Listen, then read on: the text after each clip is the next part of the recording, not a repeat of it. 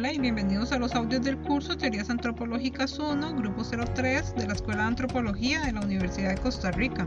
El audio de hoy aborda una de las lecturas asignadas para la unidad 6 sobre funcionalismo en arqueología. La lectura que analizaremos será el trabajo de Gordon Child de 1996, titulado Los orígenes de la civilización. Les recuerdo que el formato de audios tiene como propósito permitirles mantenerse al día con los contenidos de clase, sin necesidad de estar conectados a una computadora. Pueden seguirnos en diferentes plataformas. Estamos en Anchor, Spotify, Breaker, Google Podcast, Pocket Cast y Radio Public. Entonces iniciemos. Antes de comenzar es importante resaltar que el libro fue publicado originalmente en 1936 y esto fue una ingeniosa propuesta sobre el cambio social en Europa. Si bien varios de sus argumentos actualmente ya no tienen validez, su propuesta como modelo de evolución cultural todavía es aplicada, inclusive en la arqueología costarricense actual. Además, recuerden que Child fue un arqueólogo multifacético. Vimos su fase como histórico-cultural, con fuertes explicaciones difusionistas. Ahora lo vemos en su fase de interpretación de la función del contexto, la cual no solo contribuyó al enfoque funcionalista, sino que sentó las bases de las posturas marxistas, que veremos con más detalle en la unidad 7. En este capítulo, Child nos explica que durante la Edad de Hielo, la relación humanos-naturaleza se caracterizó por prácticas de recolección, él habla de 250.000 años de una relación conservadora con la naturaleza. No obstante, posterior a la edad del hielo, el ser humano comenzó a controlar la naturaleza, o por lo menos ejercer control cooperando con ella. Child nos habla sobre revoluciones, revoluciones en la relación humano-naturaleza y que transformaron la economía humana. La primera fue cuando el ser humano controló su propio abastecimiento de alimentos, se empezó a sembrar, a cultivar y a mejorar por selección las plantas y animales. Existen varias propuestas sobre el origen de la agricultura y la cría de animales. La primera propuesta nos dice que primero se dio la agricultura y luego la crianza de animales. La segunda propuesta dice que en algunos grupos fue primero la agricultura y en otros fue la crianza de animales. Y una tercera propuesta nos indica que primero fue el pastoreo previo a la agricultura. Sin embargo, Child decide tomar en consideración la primera propuesta, es decir, el surgimiento de la agricultura antes de la crianza de los animales. Child nos explica que el trigo y la cebada sobresalen sobre el resto de plantas, esto por sus nutrientes, la productividad y la capacidad de almacenamiento. Además, la siembra de estas plantas demanda mucho trabajo, pero como es estacional se complementa con otras tareas. Las grandes civilizaciones del Medio Oriente se construyeron sobre la producción de cereales, de modo que para el caso europeo, Child sugiere concentrar la atención en el trigo y la cebada, y para esto reconstruye las posibles cunas del origen de estos granos.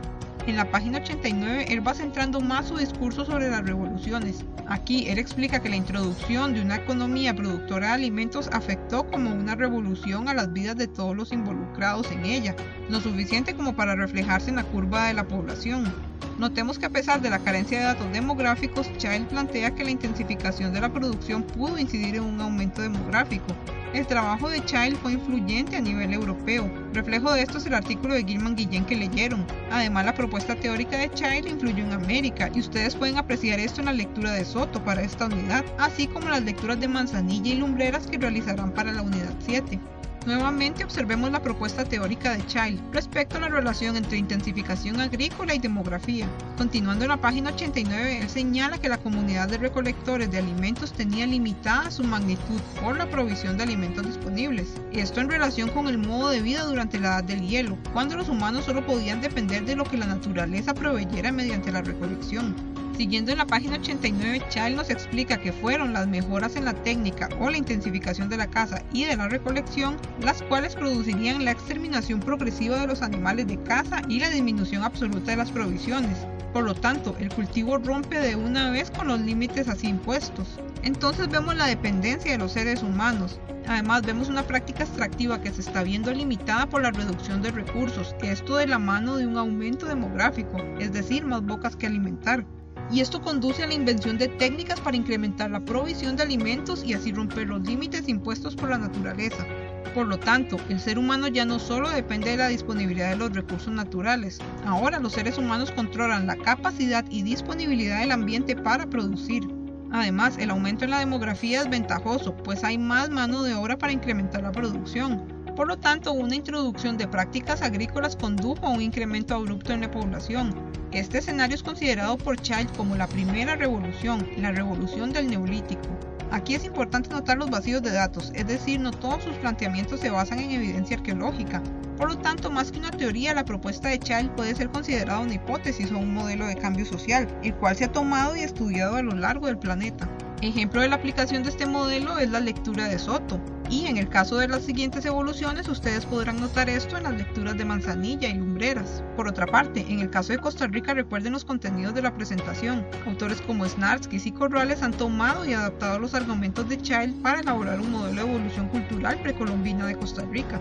Pero continuando con la lectura de Child, en la página 92 él menciona que la vida sedentaria no implica la adopción de la agricultura intensiva, pues hay sociedades sedentarias que pueden practicar una agricultura de asada u hortense.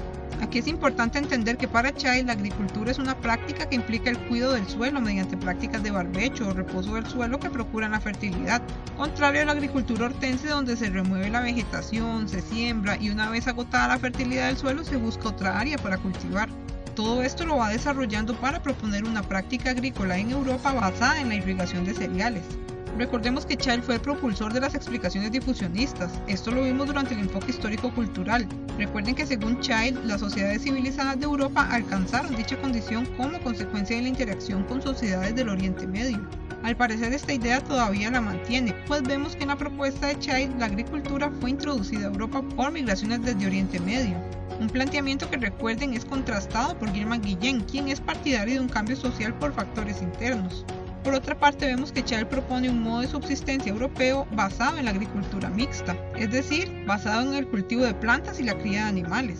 Para apoyar esta idea, en la página 97 él reconstruye la dispersión y registro más antiguo de animales domésticos, concluyendo que estos también están en las áreas con la evidencia más antigua de domesticación de plantas.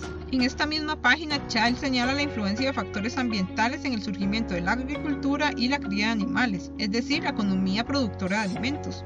Noten en la página 98 la propuesta de cómo inició la domesticación de animales, esto a causa de periodos de sequía en donde algunos animales eran presa fácil para los depredadores, de modo que los humanos cazadores competían contra los depredadores, por lo que idearon llamar la atención de los animales silvestres con comida, es decir, rastrojo producto de los campos cultivados. Aquí recordemos que Charles es partidario de que la agricultura surgió antes que la domesticación de animales, pero es importante notar que ambas prácticas se complementan. Por ejemplo, en la página 103, él menciona lo siguiente. En la agricultura mixta, la ganadería asumió una función equiparable a la del cultivo, esto dentro de la economía productora de alimentos. Además, él señala que nunca debe olvidarse la multiplicidad de las aplicaciones concretas de la economía productora de alimentos, de modo que la agricultura mixta no desplazó a la recolección de alimentos o la caza, sin embargo fue perdiendo relevancia hasta la llegada a la segunda revolución. Por otra parte, el almacenamiento fue otra labor de importancia, lo cual llevó a la acumulación de sobrantes, y esto serviría para afrontar periodos de sequía o soportar el crecimiento de la población, de manera que el rendimiento de los cultivos y los rebaños superó las necesidades inmediatas de la población.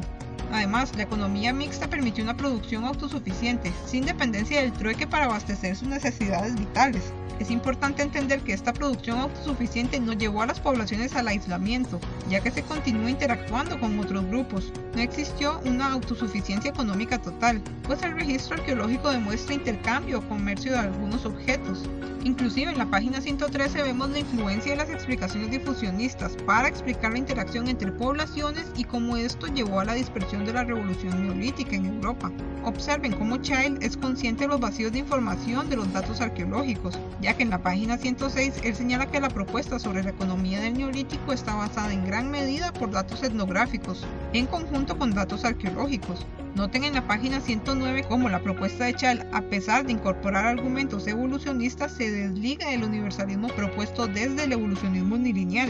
Él menciona que si se estudia detalladamente algunos grupos neolíticos conectados de cerca, como los del Loes de Europa Central, por ejemplo, se advierte una divergencia continua la multiplicación de los grupos individualizados, distinguiéndose unos de otros de modo cada vez más pronunciado en la forma adaptada para sus vasijas, en el estilo de su decoración y así sucesivamente en todo. Por lo tanto, el neolítico es un periodo que abarcó del 6000 a.C. hasta el 1800 después de Cristo. Child explica que no debe catalogarse como civilizaciones neolíticas, pues no todas desarrollan un estadio de civilización como tal, pero sí se caracterizan por un desarrollo de la agricultura. Él explica que los arqueólogos consideran las hachas de piedra como el elemento identificador del periodo, el cual fue consecuencia de las necesidades de ocuparse de la madera de los bosques. Sin embargo, él explica que el hacha no es necesariamente producto de la agricultura, pues hay evidencia de hachas más tempranas al neolítico. Por lo tanto, las hachas no son el símbolo característico de la edad neolítica. Por el contrario, es la producción agrícola mixta autosuficiente. Es interesante notar cómo Child plantea que la esfera ideológica o la dependencia en creencias mágicas retrasan la segunda revolución, pues son un impedimento para el desarrollo de una verdadera ciencia. Entre las páginas 114 y 130 reconstruye las principales invenciones o mejoras a tecnologías viejas, como la alfarería, la industria textil de lino o oveja, el torno de hilar, el telar, entre otras. La relevancia de la aplicación de estas técnicas es que requirieron de una destreza técnica adquirida por el entrenamiento y la práctica. Pero todos son oficios de carácter doméstico, sin especialización del trabajo, solo divisiones del trabajo por género. Finalmente, lo interesante de la propuesta de Child no es solo el modelo de cambio social que elabora, sino la implementación de múltiples temáticas para reconstruir el modo de vida. Por ejemplo, factores ambientales, la domesticación de plantas y animales, la ocupación de sitios para residencia, las prácticas domésticas, las interacciones comunales y extracomunales, la organización social, las ideas mágico-religiosas, la astrología incipiente, entre otros factores. Por lo tanto, la reconstrucción de Child le da un rostro al diario vivir de las sociedades antiguas. Con esto finalizo el análisis de la lectura. Les recuerdo que también pueden consultar los videos y presentaciones de mediación virtual y Google Classroom. Además, en la carpeta compartida de Google Drive tienen a su disposición un folder con materiales adicionales. Quiero recordarles el uso de horas consulta mediante el correo electrónico institucional o cualquier otro medio para enviarnos sus dudas e inquietudes respecto a los contenidos del curso. También quiero agradecer al asistente del curso, María Rojas Sancho, por el trabajo de edición de varios de los diálogos para los audios del curso. Y los créditos de la música de fondo corresponden al sitio web bensound.com. Nos vemos hasta el siguiente audio, en el cual abordaremos el trabajo de María Dolores Soto de 1988, titulado Comentarios en torno a la transición de grupos cazadores-recolectores a agrícolas incipientes, el caso del sur de Jalisco. Hasta pronto.